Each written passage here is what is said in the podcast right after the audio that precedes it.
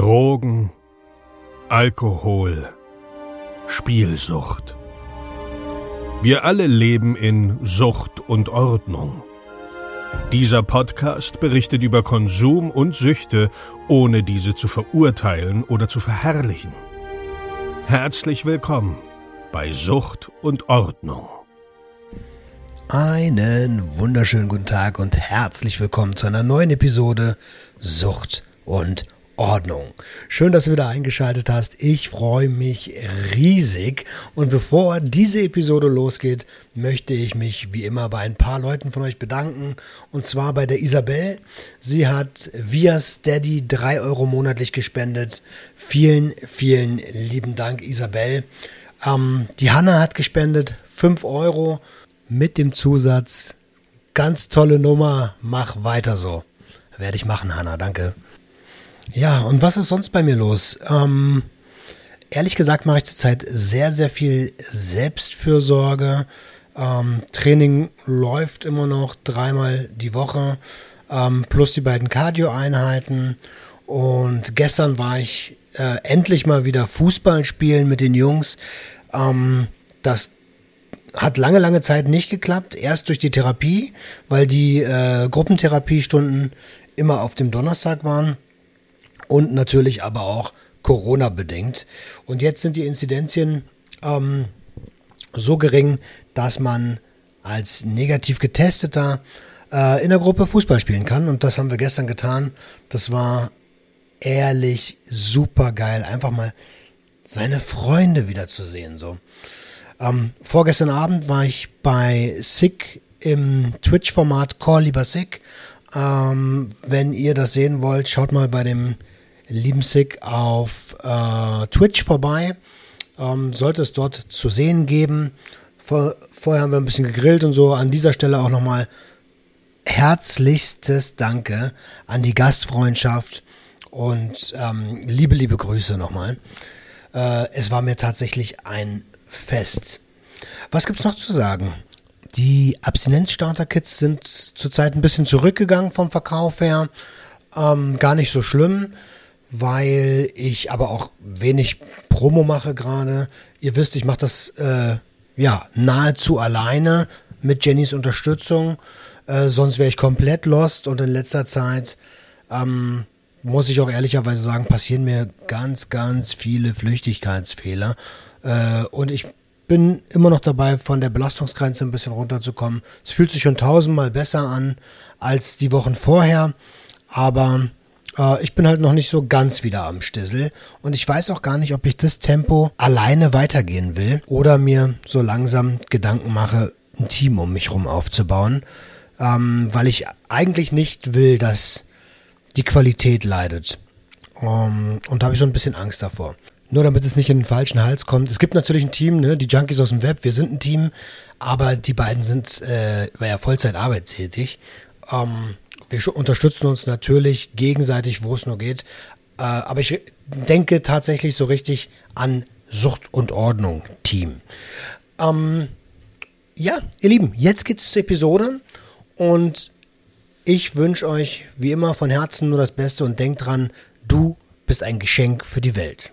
Five, four, three, two, one, go.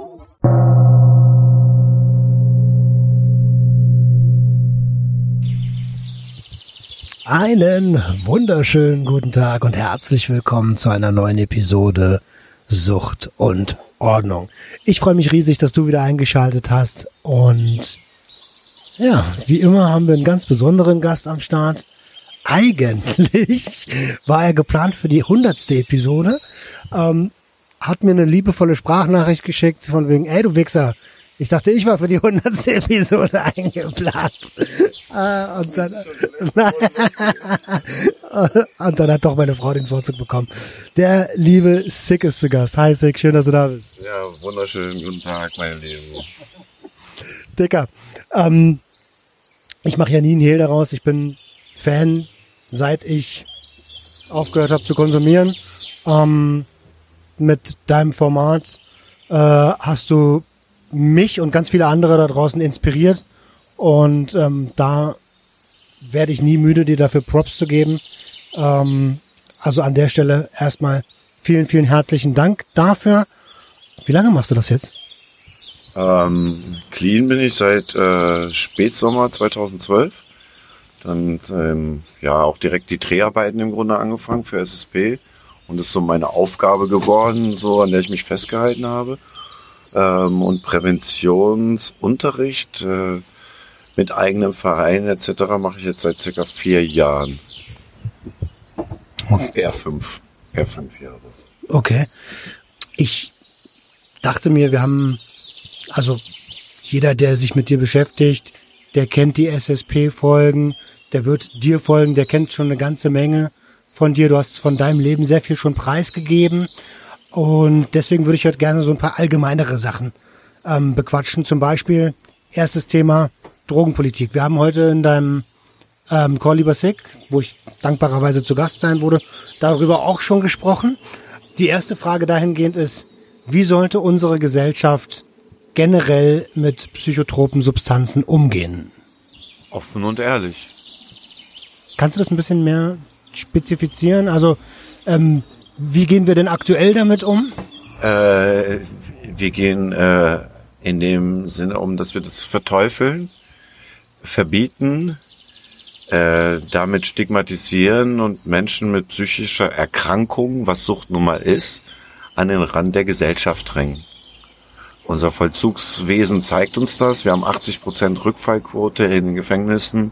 Äh, davon sind 80 Prozent Süchtige von diesen 80 Prozent, die rückfällig werden. Ähm, ja, die Spra Zahlen sprechen für sich. Also da läuft ganz vieles schief. Ähm, und äh, Verwahr- und Verdrängungspolitik funktioniert einfach nicht. Das Problem wird nicht weggehen. Wir konsumieren einfach. Wir sind Menschen. Und äh, wenn wir keinen Umgang mit unseren Emotionen haben, dann betäuben wir uns. Und da wir so viel eine breite Pro Produktpalette haben, ist auch für Hans und Wurst was dabei. So, jeder findet seinen Schmerzlöser, sein, sein Medikament im Grunde. Auch die Heroinsüchtigen. Heroin, Heroin ist eine Entwicklung vom Bayer. Das haben nicht die Afghanen im Busch entwickelt, um den Europäer oder den Ami auszurotten, sondern das hat ein deutscher Pharma-Riese hergestellt als Entschuldigung für das Morphin. Was sie vorher schon zehn Jahre gesagt haben oder 20, hey Leute, entspannt euch, das macht überhaupt nicht süchtig. Ah, okay, doch. Sorry, hier habt ihr Heroin. Es gab Fernsehwerbespots für Heroin. Und dann gibt's Metadic, Methadon, Subutex, Subusone und wie sie alle heißen. Und alle halten dich nur in der Kette. Die Pharmaindustrie hat nie das Bedürfnis, dich zu heilen, obwohl das ihr Auftrag ist. Sie wollen dich behandeln, bis du nicht mehr da bist. Wer verliert schon ungerne Kunden? Wenn du geheilt bist, dann brauchst du ja das Produkt nicht mehr. Also, was bedeutet das? Das sind nur Dealer. Und vor denen muss ich mich auch noch rechtfertigen. Ich muss eine Urinkontrolle abgeben, damit der nach, damit der nachweislich sieht, dass ich nicht fremd konsumiere. Verstehst du?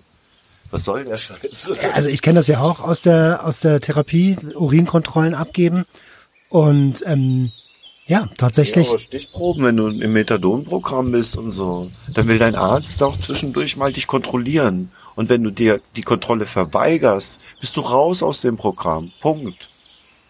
Wenn du, du darfst nicht nebenbei äh, Cannabis konsumieren. Es gibt Ärzte, die, die sagen, die Methadon verteilen und den Methadon-Patienten ansagen, dass er kein Cannabis konsumieren darf. So, da greife ich mir an den Kopf, Alter pumpt, pumpt, weißt du, pumpt, pumpt das Opiat in den rein und sagt, rauch kein Cannabis. Äh, sonst kriegst du das Opiat nicht mehr. Das ist Erpressung eines psychisch kranken Menschen. So, äh, natürlich wird er versuchen, alles zu tun und selbst wenn er Cannabis geraucht hat, diese OK zu fälschen dann oder sonst irgendwas. Er wird, er wird versuchen zu bescheißen, weil du ihn dazu zwingst. Das heißt im Umkehrschluss, offen und ehrlich umgehen, ja, und ähm, die, die eigentliche Problematik ganz woanders anzufassen. Also nicht den Konsum, der ja nur das Symptom ist, als Problem sehen, sondern zu gucken, wo kommt denn diese emotionale Wunde eigentlich her, oder? Ja, genau. Äh, das ist individuelle Betreuung eines äh, Betroffenen, also eines Süchtigen. Äh, das ist ja auch das Schwere in der, in der Suchtbekämpfung oder in der Suchthilfe, dass du, äh, du hast keinen keinen roten Faden, der sagt, so funktioniert die Heilung. Bei jedem funktioniert sie einfach nochmal anders und das ist, das ist die große Herausforderung. Der eine lernt, äh, ist ganz, äh, weißt du, ist, ist zart wie ein Blümchen und um das er versteht, um was es geht, musst ihn streicheln, hegen und pflegen. Ich bin Kandidat, auf mich musst du einprügeln, bis ich's raffe. Du, jeder braucht seine ganz individuelle Behandlung, um dann auch letztendlich zu dem Punkt der Selbsterkenntnis, des Verstehens kommt und dann auch versteht, die Dinge anzupacken. Also ich habe Therapie ja auch nie verstanden. Äh, was macht das mit dir? Ich habe nicht mal die Frage verstanden was macht das mit dir? Als äh, Süchtiger kennt jeder diese Frage. Alter, macht mich wahnsinnig, hör auf mich so einen Scheiß zu fragen und sonst hau ich dir in die Fresse, du Idiot. Weißt du, macht mich aggressiv, ich verstehe die Frage noch nicht mal. So, heute weiß ich sehr genau, was Dinge mit mir machen oder Situationen oder Menschen auch mit mir machen. Und äh, kann dann auch diese Gefühle ein, also einsortieren. Okay, das gehört dahin, das gehört dahin, das hat diesen Wert, das hat, ja, das regt mich auf, aber eigentlich ist es das nicht wert. Weiß ich, gucke heute halt, äh, die Hauptfrage von mir ist, tut es mir gut, ja oder nein? Und äh, je nachdem, wie die Antwort auch ist, auch wenn es ja ist, dann frage ich auch, wie gut tut es mir oder wie wenig gut es mir tut oder halt auch wie schlecht tut es mir denn wirklich? Oder ist es jetzt, hat dieses Gefühl wirklich diesen Wert, dass ich jetzt hier drei Stunden rumrenne mit so einer Ader und mich darüber aufrege? Oder kann ich mir einfach denken, ach, leck mich doch am Arsch. Ist nur ein Idiot. Nicht, dass ich verdränge, sondern ich werte richtig die Emotion und reib mich nicht auf für irgendeinen Scheiß, der gar keinen Wert hat in meinem Leben. So, also das kann man, man muss nur kurz durchatmen und hingucken und nicht sofort dieser Emotion folgen. Ich bin halt ein emotionaler Mensch und mein Gefühl sagt jetzt, dann springe ich eigentlich und hinterfrage gar nicht mehr. So, mein Gefühl hat mir immer diktiert, wo es lang geht, so. Und das muss ich halt lernen oder muss ich lernen irgendwie, erstmal diesem Gefühl nicht zu folgen, dann genau zu analysieren, was ist denn jetzt eigentlich genau das Gefühl und äh, wie wertvoll oder unwichtig ist es eigentlich und dann dementsprechend positiv für mich selbst zu handeln, so. Ich finde es super schwierig, weil ich bin auch so ein Typ. Ich, ich gehe manchmal an die Decke von 0 auf 100. Ich habe dir vorhin die Geschichte erzählt mit, mit dem Autofahrer, den ich einfach über als Beifahrer über den Schoß von meiner Frau angebrüllt habe, die Fahrerin ist, die damit alles andere als einverstanden war. Ähm, ja, kein Mensch braucht so einen Scheiß. Und ähm, dann ist es, ich finde das total schwer zu analysieren, was ist denn jetzt hier eigentlich gerade passiert? Ist es die Situation, die mich nervt oder kommt da gerade was aus wo der Vergangenheit der hoch? Ja, genau, wo kommt der Ärger her? Und deswegen habe ich in den letzten Jahren versucht, also als ich gemerkt habe, dass das auch funktioniert und äh, für mich das Abarbeiten und das Aufarbeiten von negativen Erfahrungen aus der Vergangenheit, als ich gemerkt habe, dass Aufräumen funktioniert, war auch klar, das kann ich auch jetzt in Zukunft für die neuen beschissenen Situationen im Leben, die kommen oder alles, was mich ärgert oder nervt oder sonst was, kann ich das jetzt dann auch anwenden. Ich kann aufräumen. So, ich habe die Vergangenheit bewältigt, also kann ich jetzt dann auch in die Zukunft gucken und äh, Dinge, die Scheiß passiert halt, ist so. Weißt du, man braucht sich nicht vorstellen, wenn man hinten aufgeräumt hat, dass dann vorne immer alles sauber bleibt. Nee, der Müll ist doch irgendwo hergekommen, auch in der Vergangenheit. Also, und der kommt immer von vorne. Scheiße kommt immer von vorne. So, immer aus der, weißt du, du bewegst dich ja immer in, in, in Richtung Neues. So, und wenn Neues kommt, ist auch immer ein kleiner Teil dabei, der irgendwie scheiße ist. So. Und ganz oft ist der Teil, der scheiße ist, der Teil, der dich am Anfang am meisten begeistert hat. Und du dann am Ende feststellst, okay, hätte ich mal direkt die Dinge genommen, die nur so lala waren, so, weißt du, nicht das, was so geleuchtet hat. So, das ist das Ding halt so. Das stimmt, das ist tatsächlich, gerade was Substanzgebrauch angeht, oft so. Ähm, jetzt, jetzt hast du gerade gesagt, lass mal offen und ehrlich damit umgehen und ähm, die Probleme an der Wurzel quasi anfassen. Wie sollten wir als Gesellschaft mit den Problemen umgehen, die durch die Drogen entstehen und mit den Problemen wegen derer Leuten anfangen? zu konsumieren. Also eben genau die Ursachenforschung. Da würde ich direkt in der Schule ansetzen. Ich glaube, das wäre das Beste, was wir machen könnten. Es fehlt ein alles entscheidendes Hauptfach an allen Schulen. Emotion. Emotionslehre, ganz genau. Weil die meisten, äh, vielleicht ist das auch Blödsinn, was ich sage, aber viel zu viele, nicht die meisten, aber viel zu viele Eltern haben selbst keinen Umgang mit ihren Emotionen. Ich gucke zurück und sehe meine Mutter. Meine Mutter kommt aus einem Haushalt mit ohne Ende Geschwister. Sie hat elf Brüder, die alle in meine Richtung gehen, alle in Knast gesessen haben, zum Teil auf der Flucht vor der Polizei äh, verstorben sind und all so ein Scheiß. Und Oma hat ein hartes Regiment geführt in Straßburg. Also meine Mutter ist keine Deutsche, kommt aus Frankreich. Und ähm, hat auch in einer Sozialsiedlung gewohnt, äh, also nur Ghetto-Bauten, so wie man das von Paris kennt, ähm, drumherum, aber ja, in Straßburg drumherum ist auch richtig, das ist richtig Ghetto. Also wir in Deutschland haben sowas nicht. Okay. So äh, Schwarzafrikaner, Araber und äh, nur noch, also es ist wirklich dann auch diese Verdrängungspolitik. Okay, die alle dahin, die alle da, weißt du, dieses Aufteilen auch von von Menschen irgendwie unterteilen nach Hautfarbe und das in Frankreich ganz schlimm. Ganz, ganz, ganz, ganz schlimm und deswegen haben die auch so eine extremen Brennpunkte und deswegen war meine Mutter und ihre Generation, das war so diese Rebellion, also das, was die heute halt auch ständig jedes Jahr haben. Jugendliche gehen auf die Barrikaden, die Autos brennen und so weiter in den Problemvierteln. Ne? So ist meine Mutter auch groß geworden, noch nicht mit diesem Krawall, aber die, die Anfänge davon. Und Oma hat äh, sich nicht anders zu helfen gewusst, ist Kriegsgeneration, kein Umgang mit Emotionen, da gab's nicht, ich hab dich lieb, als Oma klein war und so, sondern nur klatsch, klatsch und du funktionierst und das musst du und das musst du. Das hat doch meine Oma an ihre Kinder, also auch an meine Mutter weitergegeben.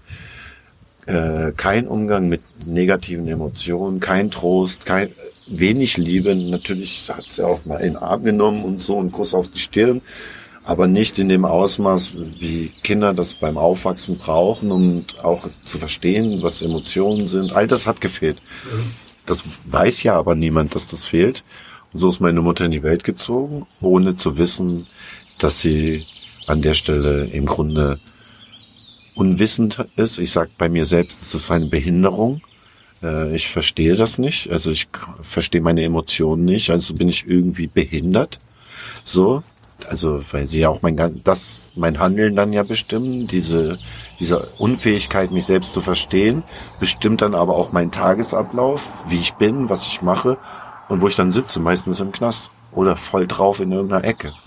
Und letztendlich äh, ist mir das dann, als meine Tochter zur Welt gekommen ist und ich sie beim Schlafen beobachtet habe, ist genau das Thema geworden für mich. Ich habe es halt vorher auch in den Therapien gehört. Du kannst nicht mit negativ umgehen. Du verstehst es nicht. Positiv kommt jeder Mensch drauf klar. Wenn was gut ist, ist was gut, weißt du, freut man sich. So, und das teilt man auch sofort und erzählt es jedem. Aber wenn Mama letzte Woche nach zwei Flaschen Cognac irgendwie bewusstlos in der Küche lag, in ihrer Kotze und sich vollgeschissen hat, dann erzählt man das lieber nicht. Das macht aber was mit dir.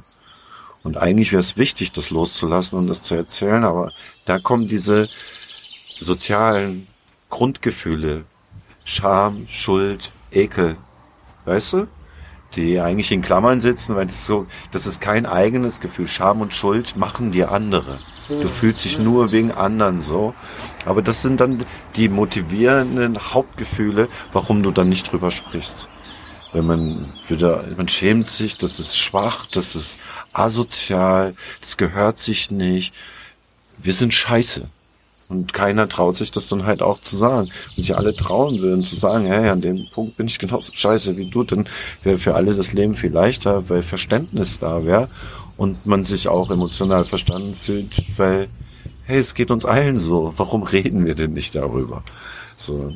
Ich glaube, das ist das große Geheimnis, Kommunikation.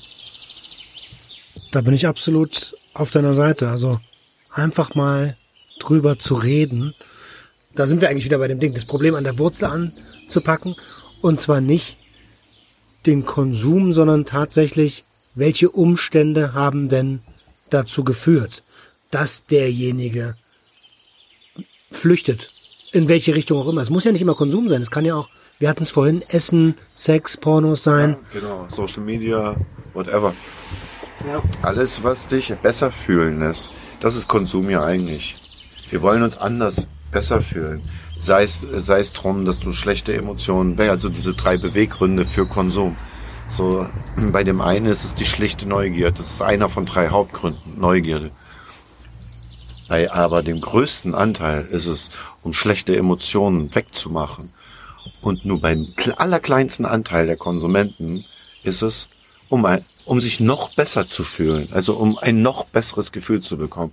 Also jemand, der fest im Leben steht, irgendwie den besten Deal seines Lebens gemacht hat und weiß, okay, die nächsten 20 Jahre, ich habe die Kohle, so und ich habe keinem auf die Füße getreten, ich war nett zu allen und und und und sich dann mal drei Gramm Koks holt und sich ein Wochenende die Rübe wegfeiert mit seinen Kollegen und danach Montag ist wieder Montag fertig, weißt du?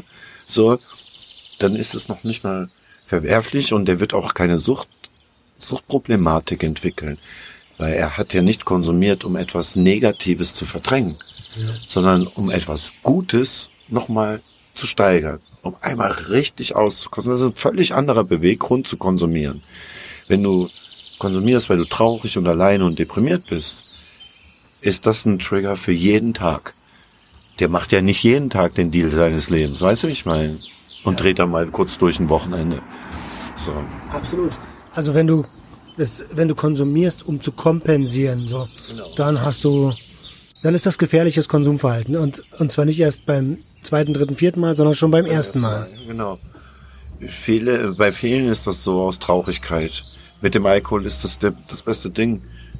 Die Hausfrau hat mit ihrem Typen, der in der, äh, weißt du, in der Schicht arbeitet, schon seit 30 Jahren, die haben ihre Kinder großgezogen und die leben eigentlich nur noch nebeneinander her er, er hat getrunken und so und ähm, Jetzt habe ich den Faden verloren. Wo wollte ich drauf hinaus? Äh, Kompensation. Genau, und, sie, und weißt du, und, und er, er kann nicht, weißt du, sie will verstehen, warum hast du denn getrunken oder so, oder wo, wo kommst du denn jetzt erst wieder her? Und er sagt ihr einfach halt die Schnauze und geht schlafen. Und sie sitzt da mit, mit ihrer Traurigkeit, mit tausend ihren Fragen, und dann trinkt sie halt auch. Oder nimmt dann irgendwelche Tabletten, weil das ist ja nicht das Problem, was er hat. Sie voll auf Schmerzmittel, Antidepressiva und sonst was. Einfach nur um nicht zu fühlen und er ballert sich halt den ganzen Tag mit Alkohol zu. Aber sie sprechen nicht darüber. Eigentlich könnten sie einfach mal, hey, ich bin unglücklich, weil das Leben mit uns, das ist es kotzt mich irgendwie an, Frau, du kotzt mich an, dann sag's doch einfach, weißt du, und quäl dich nicht noch 20 Jahre durch eine Beziehung, die du eigentlich schon vor 25 Jahren aufgegeben hast. Ja, da sind wir wieder bei diesen gesellschaftlichen Zwängen. Also ähm, gerade gerade die Nachkriegsgenerationen sind ja so, also wenn du geheiratet hast, dann ist das deine Frau bis zum Ende des Lebens. Du hast vor Gott geschworen und bla und blub und Rhabarber. Das ist ja auch und ein schöner Grundgedanke, aber das muss man doch beenden, wenn, wenn, wenn es nur noch weh tut. Also wenn Schmerz da ist, so spätestens das, das Schmerz ist für mich der beste Lehrer. Und wenn man auf Schmerz nicht mehr hört, hörst du auf gar nichts mehr. So, also wenn der Schmerz dir nichts beibringt, dann einen besseren Lehrmeister als Schmerz gibt es nicht. Wenn einer hartnäckig ist, dann der Schmerz, der nicht weggeht. So, und sei es nur der seelische Schmerz. Leute gehen in den Suizid deswegen. Wie, wie schmerzvoll kann das Innenleben sein, obwohl man dir nichts ansieht? Also, das ist nichts Körperliches. Aber wie traurig kann man sein? So, und es gibt so viele Menschen. Deswegen funktioniere ich auch so gut. Das ist der einzige Punkt, warum ich so gut funktioniere. Und weil ich laut ausspreche, dass ich behindert bin, weißt du so. Das ist halt so.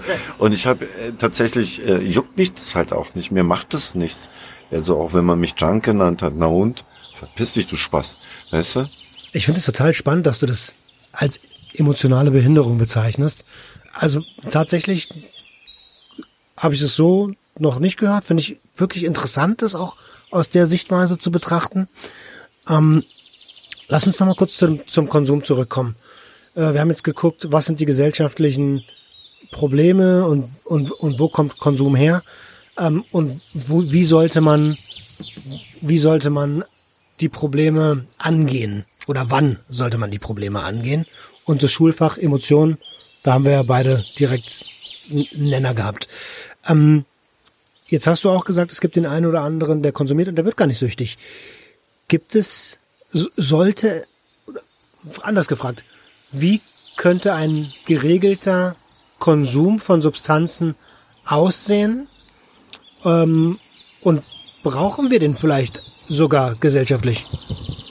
Ein geregelter Konsum von, von Substanzen, wie, also wie willst du dann eine Richtlinie machen, was ein guter, geregelter, gesund, gesunder, ähm, bewusster Umgang ist mit Stoffen? So, du weißt, äh, die Leute halten sich nicht an Regeln, so, und äh, vor allem kannst du dafür gar keine Regel aufstellen, weil jeder wieder auch individuell, genau wie die Heilung hinterher ist, jeder reagiert anders auf Stoffe. Du kannst gar kein Leitfaden, was für den einen gesund ist, ist für den anderen tödlich. Also, weißt du, so ich, ich oder habe ich die Frage falsch verstanden? Nee, das ist ein ganz guter Punkt, um ehrlich zu sein. Ähm, die Frage soll natürlich darauf abzielen, sollte man Substanzen erwerben können und ab wann, aber das muss ja Reglementierungen dafür geben und da haben wir eine Schwierigkeit. Also ich würde jetzt erstmal dem politischen Beispiel von Portugal folgen. Beste Drogenpolitik Europas. So, und äh, ja, da wird dem äh, konservativen, grauhaarigen Altpolitiker ganz schlecht, wenn er darüber nachdenkt, was hier dann faktisch auf unseren Straßen los ist. Aber hey, du Idiot, ist schon seit 30 Jahren hier los. So, weißt du, wie ich meine? Ob du das jetzt wahrhaben willst oder nicht, das ist Fakt.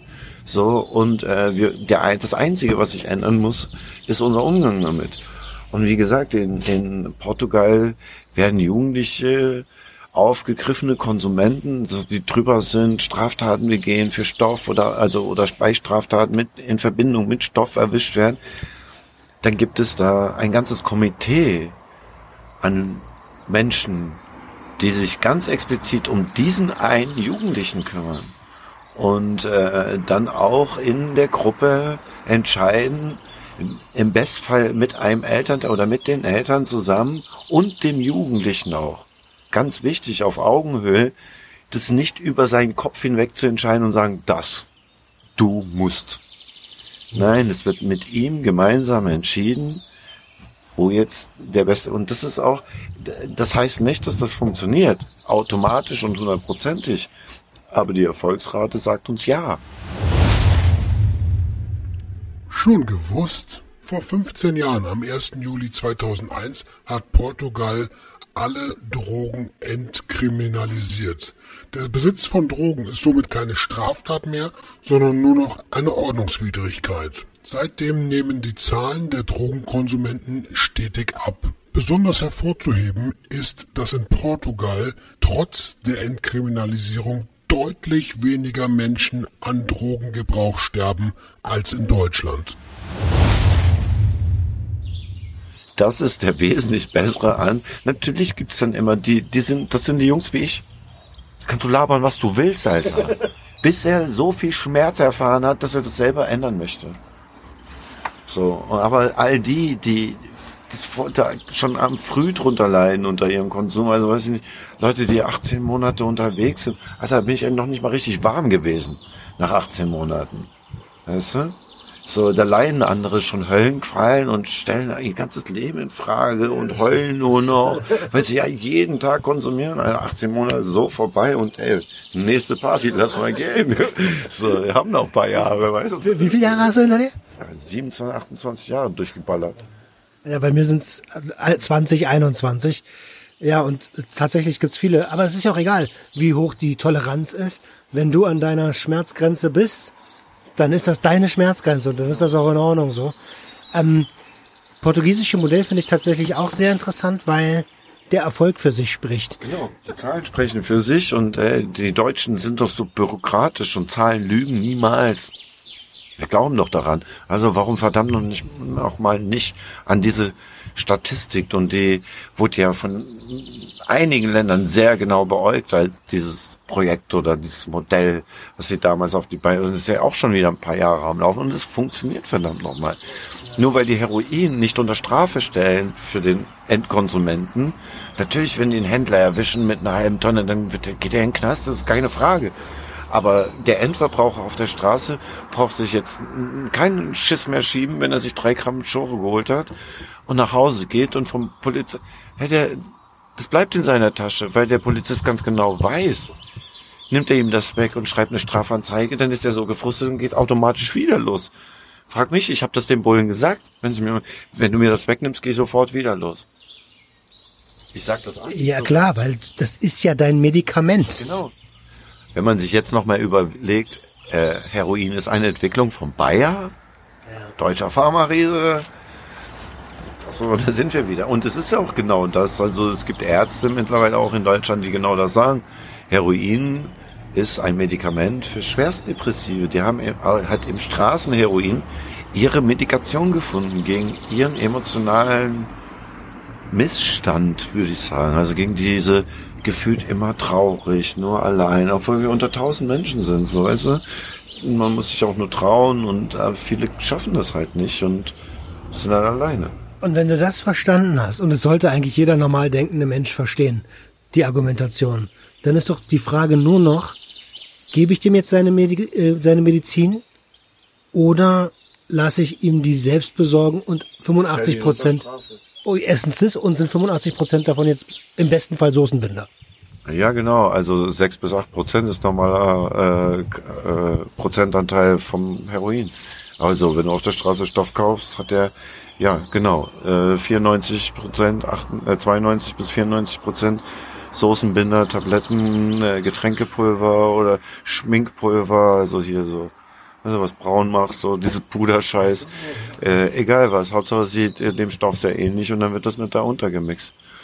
Als Raucher merkst du es dann halt direkt, oh, okay, Schminke, oh, okay, Soßenbinder, oh, okay, äh, was weiß ich, Champignonsauce, äh, Zitronentee. Schmeckst du, raus, ja? Schmeckst du raus, natürlich. Schmeckt dann so. Ähm, gesetztes, gehen wir mal davon aus, dass, äh, dass es eine Entkriminalisierung, Legalisierung gäbe, also sind wir mal, gehen wir einfach mal davon aus, ähm, brauchst deiner Meinung nach einen Sachkundenachweis oder einen Drogenführerschein oder sowas? Für den Konsumenten? Mhm. Nee, ein Erlaubnisschein, ein Ausweis, Konsumentenausweis.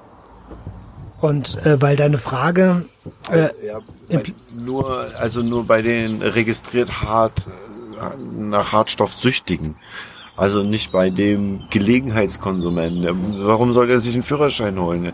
Ich, meiner Meinung nach, habe ich vorhin auch gesagt, hat der Recht, äh, hat jeder Mensch das Recht auf rein Rausch.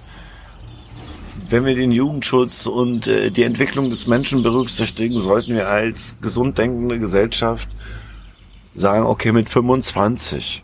Weil mit 18 ist, bist du noch nicht fertig. Punkt. So, mit 21 ja, geht schon, aber ey, um ganz sicher zu gehen, 25, dann bist du ein erwachsener, im besten Fall gesund denkender Mensch und gehst an das Thema Suchtstoff halt auch nochmal ganz anders ran, als wenn du da irgendwie äh, Halligalli gerade mit 18 die Schule, yeah, Führerschein und gib ihm und dann voll besoffen auf Pillen und Teile und weißt du was, der Geier und auf Schnaps Auto fahren. Ähm, du hast gerade bei der bei der bei der Führerscheinfrage so gestutzt. Wie sieht's bei Händlern aus? Was? Wenn es denn Händler, wir sind immer noch in diesem fiktiven Szenario, dass, äh, dass wir uns jetzt unseren Stoff kaufen könnten und ich als Konsument brauche keinen Führerschein. Was sieht's mit dem Händler aus? Mit dem Händler nur wenn er selbst nimmt. Nur wenn er selbst konsumiert, ansonsten braucht er eine Händlerlizenz für die Ware, die er anbietet. Also schon auch dann ein offizielles Ding mit Steuern etc. Alles drum und dran draus machen und auch kontrollierte Qualität. Und das ist, glaube ich, auch das, was wir brauchen, weil nur an dem dreckigen Stoff gehen die Leute kaputt. Deswegen erkennt ihr den Junkie am Bahnhof aber nicht den Junk nebenan. Die Oma, die auf Teledin unterwegs ist oder Tramadol oder so, schön und aus der Pumpflasche und jede Woche neun Liter sich ans Bett stellt. So, äh, weil sie den Schmerz nicht erträgt. Nein, weil die gute Frau seit 15 Jahren eine neue Hüfte hat und eigentlich seit 14 Jahren schmerzfrei sein könnte, wenn sie Bock drauf hätte. Aber das gute Gefühl vom Tramadol, nein, das will sie gerne behalten. Und sie schlägt mit dem Stock nach dem Pfleger. Ich, also das ist echte Geschichte, ne? Ja. So. Das ist du hast das erzählt so und ich dachte, wuff, aber klar. Du weißt gar nicht, dass sie süchtig ist. Und zwar schwerst abhängig, richtig abhängig. Nimm ihr das weg und es dauert vier Stunden und sie schlägt mit dem Stock nach dem Pfleger. Sie weiß gar nicht warum. Sie ist voll aggressiv und. An der Stelle würde mich kurz interessieren, diese These habe ich bei Ernährung. Also ich glaube, dass dass, äh, was heißt, ich glaube, ich vermute, ich will jetzt nicht wie ein Verschwörungstheoretiker klingen, ne, aber ich vermute, dass wir ähm, systematisch abhängig gemacht wurden von der Lebensmittelindustrie. Und das finde ich super perfide. Zucker, ja? Ja, kenne ich von Kampfhundaktionen, ne? Das Züchter dann, also die Leute, die ihre Hunde in die Kämpfe schicken, die auf Zucker erstmal bringen. Dann gibt's eine Woche Zucker, jeden Tag eine Handvoll und drei Tage vor dem Kampf wird der Zucker entzogen. Und du hast den aggressivsten Hund, den du, den du nur vorstellen kannst. Voll auf Turkey. Und er, und er wird alles tun, um von seinem Härchen Zucker zu kriegen. Und wenn der Befehl kommt, fast, dann fasst er. Alter, das ist ja krass. Zucker ist richtige Droge. Haben wir in unseren Seminaren sie sogar aufgelistet bei den stofflichen Substanzen. Ganz oben. Weil es eine Volksdroge ist. Und keiner sie als das wahrnimmt. Also eine schöne Geschichte heute Morgen im Seminar auch von meinem lieben Kollegen Paul Lücke. Er hat einen Dreijährigen, der kleine Karl, durfte abends ein Bonbon essen. Karl war nach dem Einbonbon so auf Sendung, dass er die drei Etagen im, im Schrank nach oben geklettert ist, um sich noch zwei Bonbons zu nehmen, als, die, als Papa das nicht mitgekriegt hat, und hat sich noch zwei Bonbons weggekloppt. Karl war den ganzen Abend nicht mehr zu stoppen und hat so ein Theater gemacht, als der Zucker nachgelassen hat.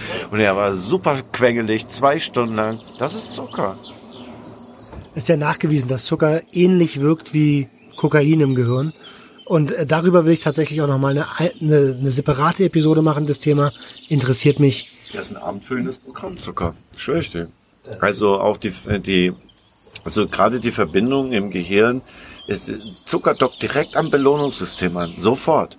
Und das Belohnungssystem ist das, was uns letztendlich dann auch steuert, was uns treibt, was uns in, in unsere Handlungen steuert. So, ob sie uns gut tun oder nicht. Zucker tut uns auch nicht gut. Und der steuert uns trotzdem. Er sagt uns, wo es lang geht. Oder wie fit wir sind oder halt auch nicht. Ähm, an, lass uns noch mal kurz zurück zu den, zu den Fachgeschäften oder also zu den Fachgeschäften kommen oder glaubst du, dass es eine andere Regelung bedarf? Stichwort Cannabis Social Clubs und dann aber für alle Substanzen?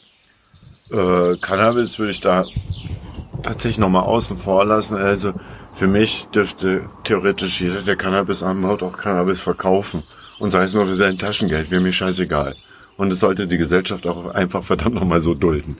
Krass, irgendwie rede, mach das nicht schlecht, rede nicht darüber und laber, weißt du, wenn du dran verdienen willst, hau ab. So, so, so geh weg einfach. So, und äh, weiß nicht. Bei Gras ist das für mich auch nochmal so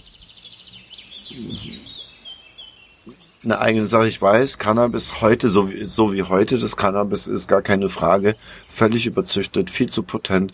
Kein Mensch braucht Cannabis mit 80% THC-Gehalt braucht kein Mensch, weil äh, das verträgt kein Kopf. Ist ja. einfach so. Und äh, so du ja, es gibt Cannabis, wo du nur, du kannst nur Kristalle noch kriegen. Alter. Reine Kristalle. So, äh, geht auch noch höher, geht bis über 90, 92 Prozent oder so, habe ich schon gesehen. So, ja, ich weiß nicht, ob das ein Fake ist oder so, aber also die Züchtungen sind so brutal drüber, äh, braucht kein Mensch. Ich habe äh, um die Jahrtausendwende habe ich Cannabis geholt mit 16, 17 Prozent. Da haben die im Labor schon, boah, Alter, so gemacht, als die Ware beschlagnahmt worden ist. Hey, für mich damals ganz normales Gras.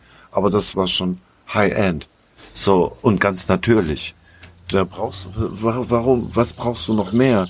Davon hat äh, meine Ex einmal gezogen und, hat direkt mir Hörner wachsen sehen und so. Also warum noch? Ja, weil es ist schon sehr aktiv. Und für Menschen, die sowieso mit der Psyche irgendwie Probleme haben. Das weiß man ja halt eigentlich auch nicht so unbedingt bevor dem, vor dem ersten Konsum, dass man vielleicht nicht ganz richtig tickt und so. Das, das Denken, das entwickelt. Zuerst ist es nur ein komischer Gedanke, dann lacht man sich jahrelang dafür aus für den Gedanken und irgendwann festigt es sich das und erkennt man, okay, das ist ja wirklich so, aber dann sind 15 Jahre vergangen. So weißt du, be, bevor, bevor man es dann mal laut ausspricht und äh, auch selbst wahrgenommen hat. Und wenn du dann in dieser Zeit die ganze Zeit psychoaktive Substanzen zu dir nimmst, braucht man sich im Grunde nicht mehr wundern, so, ne? Mhm. Um, das heißt, wenn ich dich richtig verstehe, Eigenanbau wäre die beste Lösung für den, für den Eigenbedarf. Theoretisch, aber wenn einer keinen grünen Daumen hat, ich habe auch keinen grünen Daumen, ich, also äh, ja, ich kann Gras anpflanzen, aber das wird nie so wie das Gras, was ich selber gerne haben wollte. Also lasse ich das lieber andere machen und äh, so ist das schon gerechtfertigt, dass mein Nachbar anbaut und ich einfach und ich gebe ihm Zucker dafür. Weißt du? Haben wir fair getauscht. Das stimmt, das stimmt. Der Substanztausch funktioniert. Ähm, Hat vor dem Bargeld auch funktioniert. Das, äh, ja, das ist wirklich so. Natürlich, vorher haben sie auch Salz gegen Zucker getauscht. Äh, Ist einfach so.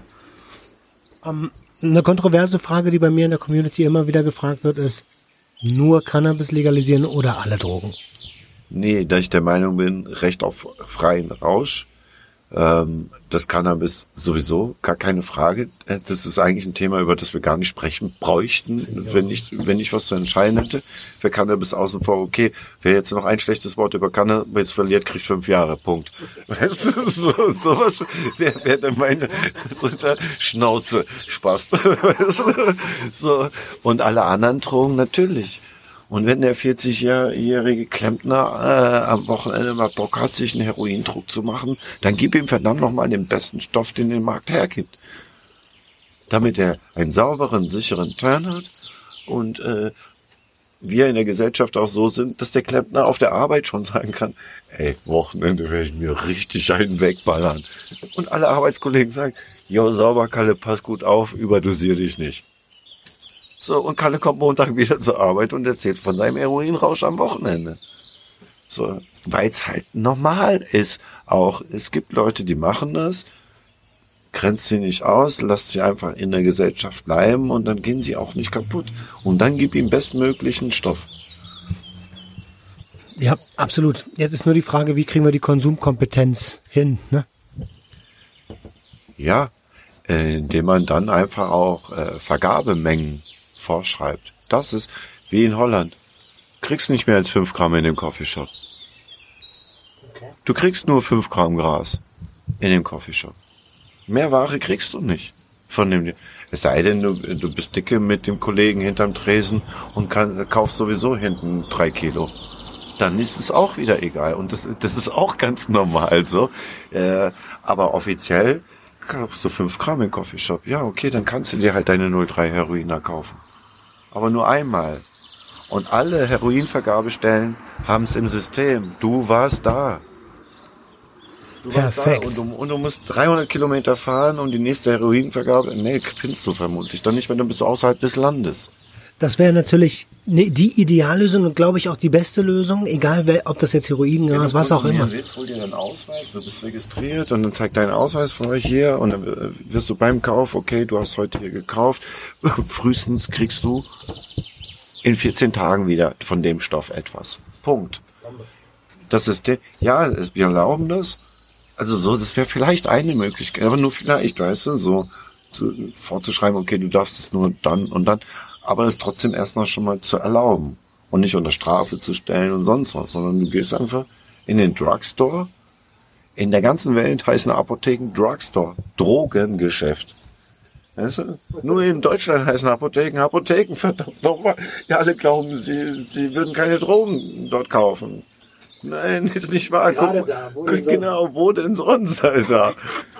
Der Name ist extra fake, damit man nicht das Gefühl hat, der Deutsche braucht es weich und sanft. So. Apotheke, Alter. Als ich das gerafft habe, dass die ganze Welt nennt ihre Apotheken Drugstore. Die ganze Welt. Nur Deutschland nicht. Ah, fast.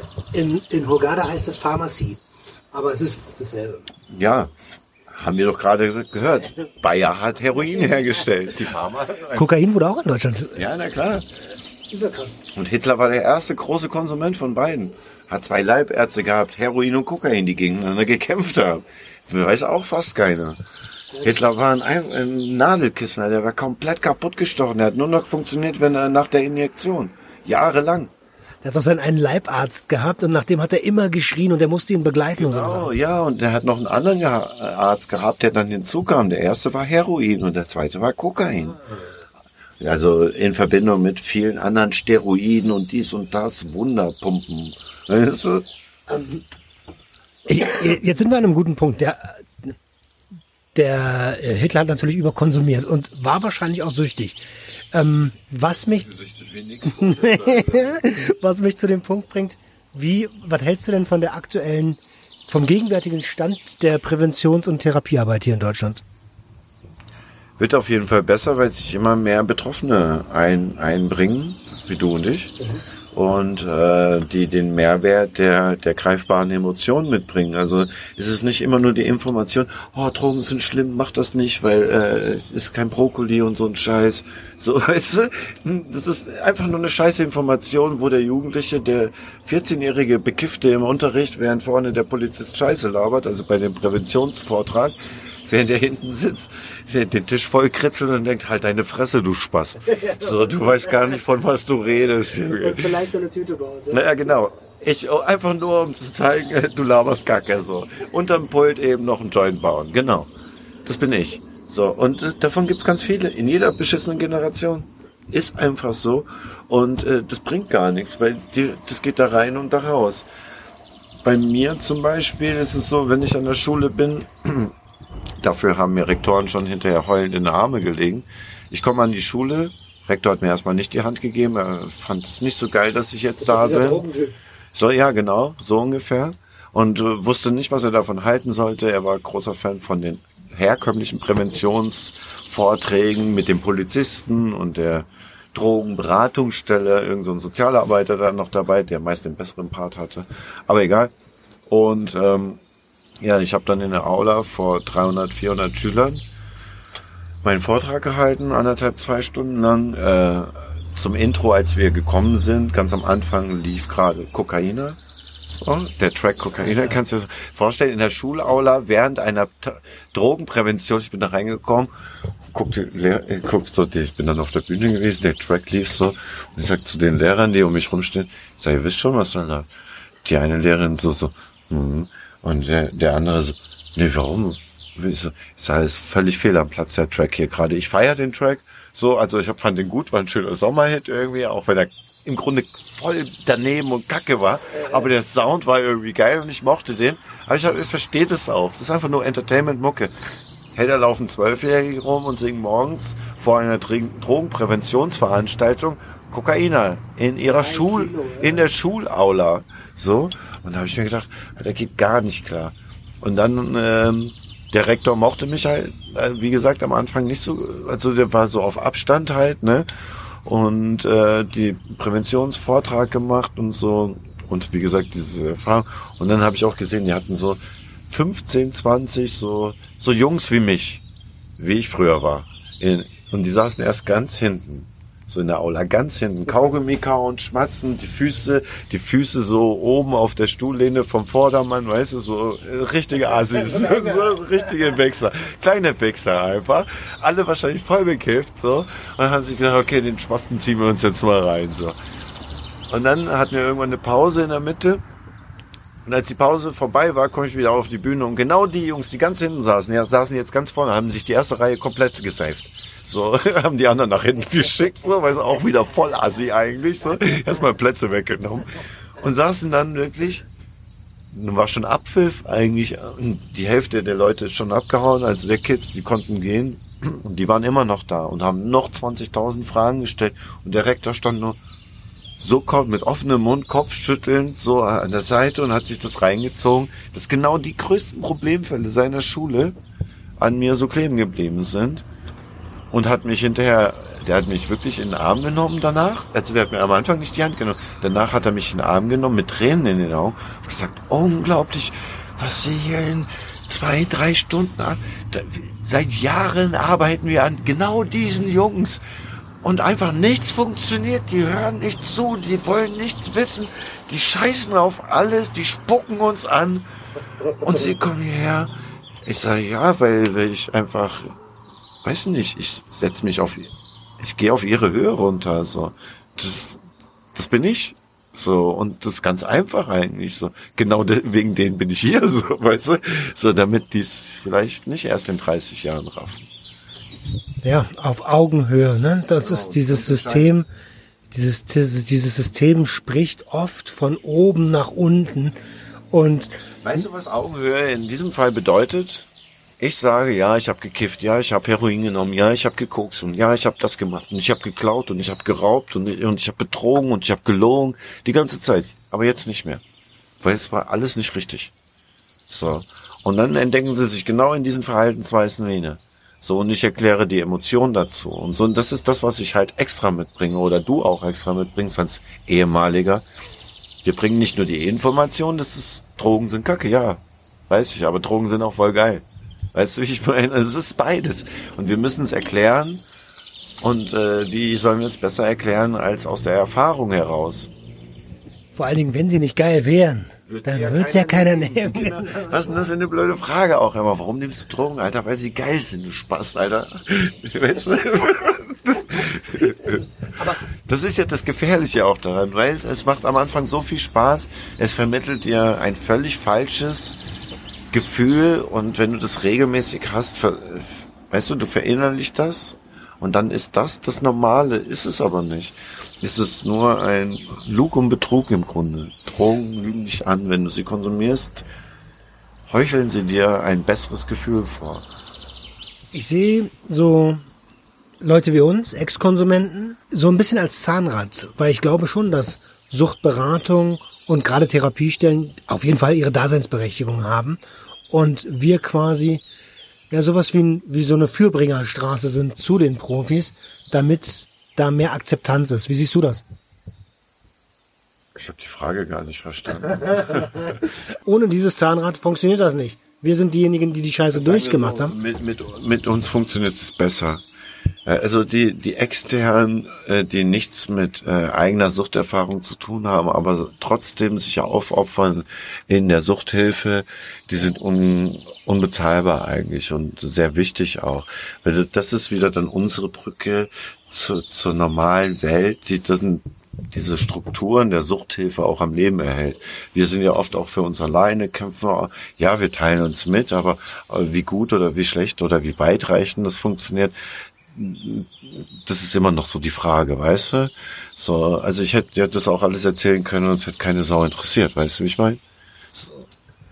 Genau, das meine ich ja. Aber dadurch, dass du das real erzählt hast und dass du es durchgemacht hast, fühlen sich Leute abgeholt. Wenn jetzt der Sozialarbeiter versucht, sein theoretisches Wissen an den Mann zu bringen, dann kommt das, äh, stößt das nicht so auf Gehör. Ja, weil, weil er darf ja auch nicht sagen, der Drogenberater darf zum Beispiel auch nicht, er ist ein Sozialarbeiter und der ist an Richtlinien gebunden, genauso wie der Lehrer, der nicht vor der Klasse zugeben darf, dass er gekifft hat oder auch andere Drogenerfahrungen gemacht. Er darf nicht aus der eigenen Lebenserfahrung sprechen, diese nicht weitergeben, weil sonst verliert er seinen Job. Und das als Suchtberater nicht sagen zu dürfen, dass du selbst schon konsumiert hast, ist eigentlich ein Unding. Das ist eine Behind das ist eine mit Absicht eine Behinderung deiner Arbeit. Du kannst nicht auf Augenhöhe kommen mit dem Klienten. Er bleibt immer der Klient und du der Sozialarbeiter.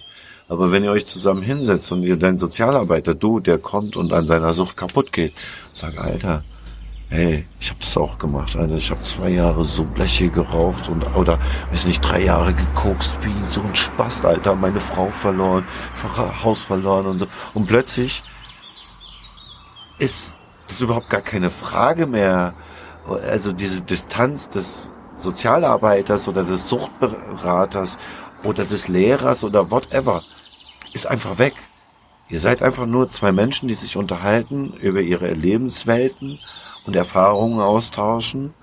Und das ist das Wertvollste, was eigentlich dann in der Suchtberatung passieren kann. Weil wenn das nicht passiert, ist das immer noch nur ein scheiß Klient. Die Augenhöhe, da ist sie wieder. Also das, das ist ganz entscheidend. Deswegen hat meine Therapie erst bei SSP funktioniert. Weil mein Therapeut war kein Therapeut, der war einfach nur ein Freund und hat mir die richtigen Fragen gestellt. Und nicht gewertet vor allem, ne? Und äh, an der Stelle beginnt dann die richtige, offene, der offene, ehrliche Umgang und im Grunde dann auch erst die Auseinandersetzung, die Therapie. die ich immer verweigert habe. Wie dankbar bist du deinem, deinem Freund da? Wir sind uns beide dankbar, also gegenseitig, weil das ist eine Erfahrung für ihn und für mich. Er hat sich weiterentwickelt in Videoproduktion und jetzt auch äh, Vereinsvorsitzender und, äh, und die ganze Tätigkeiten, die wir machen, heute gemeinsam noch Seminar gemacht online mit der FSJ-Land und so. Das kommt jetzt, wird immer mehr und es läuft gut an dieses Jahr mit den Online-Seminaren. Ähm, ja. Bonbon-Management hat er auch gelernt. jetzt, jetzt könnte ich noch mal, wir sind schon fast eine Stunde dabei. Ich will eigentlich kein großes Thema mehr aufmachen. Ähm, Finde ich gut, ich muss denken. Dicker, ähm, du bist herzlichst gern jederzeit wieder eingeladen. Ähm, Gibt es noch was, was du den Hörern von Sucht und Ordnung mit auf den Weg geben möchtest? Ähm, ja, im Grunde die große Quintessenz von dem, was ich gelernt habe, ist, äh, hör auf deine Emotionen, find einen gesunden Umgang damit und äh, ja, sei nett zu den anderen. So, also, weißt du, dieses Ding, so, ich habe keinen Bock mehr auf Stress. Ich möchte ein ruhiges, geregeltes Leben, das, wogegen ich mich immer gewehrt habe. Auch. Und äh, letztendlich bin ich da gelandet wieder und äh, ja, das Einzige, was für mich gerade wichtig ist, ist äh, glücklich zu werden und das am besten mit den Menschen, mit denen ich mich tagtäglich umgebe und äh, ja, einfach nur glücklich werden Grunde. Das ist das Ziel so.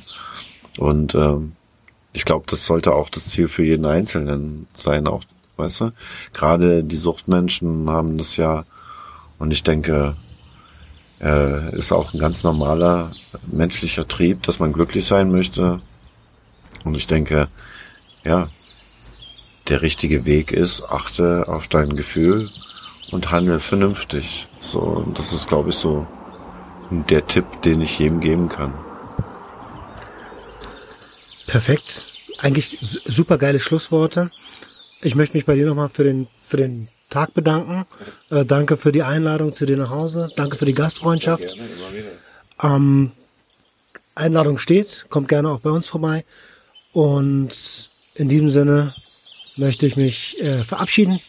Ihr Lieben da draußen, wenn ihr Fragen habt, schreibt die gerne an mich oder direkt an SIG. Da gibt es sicherlich Antworten oder Videomaterial. Und schaut bitte gerne auch auf dem Twitch-Kanal vom lieben SIG vorbei. ähm, merk's mal, äh, du produzierst fünfmal die Woche mittlerweile. Ähm, willst du da noch einen kleinen was zu verlieren? Ah, schaut einfach rein. Es ist ein, ein Wochenrhythmus entstanden, der eigentlich ganz cool ist. Montags einfach Reactions, auch äh, mit Chatrunde etc. So auch der Chat entscheidet, auf was ich reagiere. Dienstag SSP Reactions, ich reagiere auf meine eigenen Folgen, so chronologisch. Wir sind jetzt gerade Anfang, Anfang oder Mitte der zweiten Staffel. Macht großen Spaß. Mittwoch Call über Sick heute. Donnerstags immer große Überraschung, zocken, dies, das, jenes, irgendwas. Immer, ich weiß es selber nicht bis kurz vorher. So. Und freitags immer Schure für die Ohren.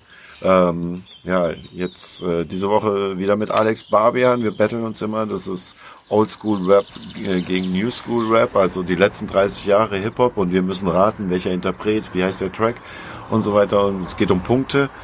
Und ja, auch immer mit Prominenz. Nächste Woche Freitag ist bei Show für die Ohren Felix Lobrecht, Boogie war da, äh, Buddha war da aus Kiel, Morlock Dilemma war schon zu Gast, Doug von SDP, die Band war zu Gast und ist immer lustig, macht riesen Spaß.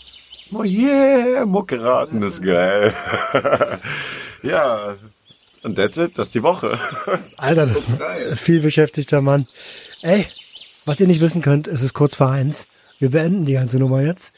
Ähm, ich wünsche euch ein ganz, ganz tolles Wochenende und bis nächste Woche. Haut rein. Ciao, ciao. Ciao.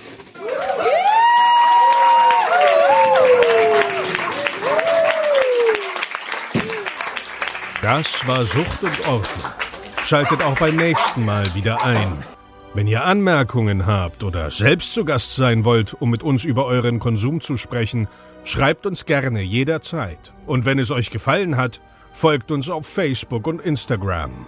Bis bald bei Sucht und Ordnung.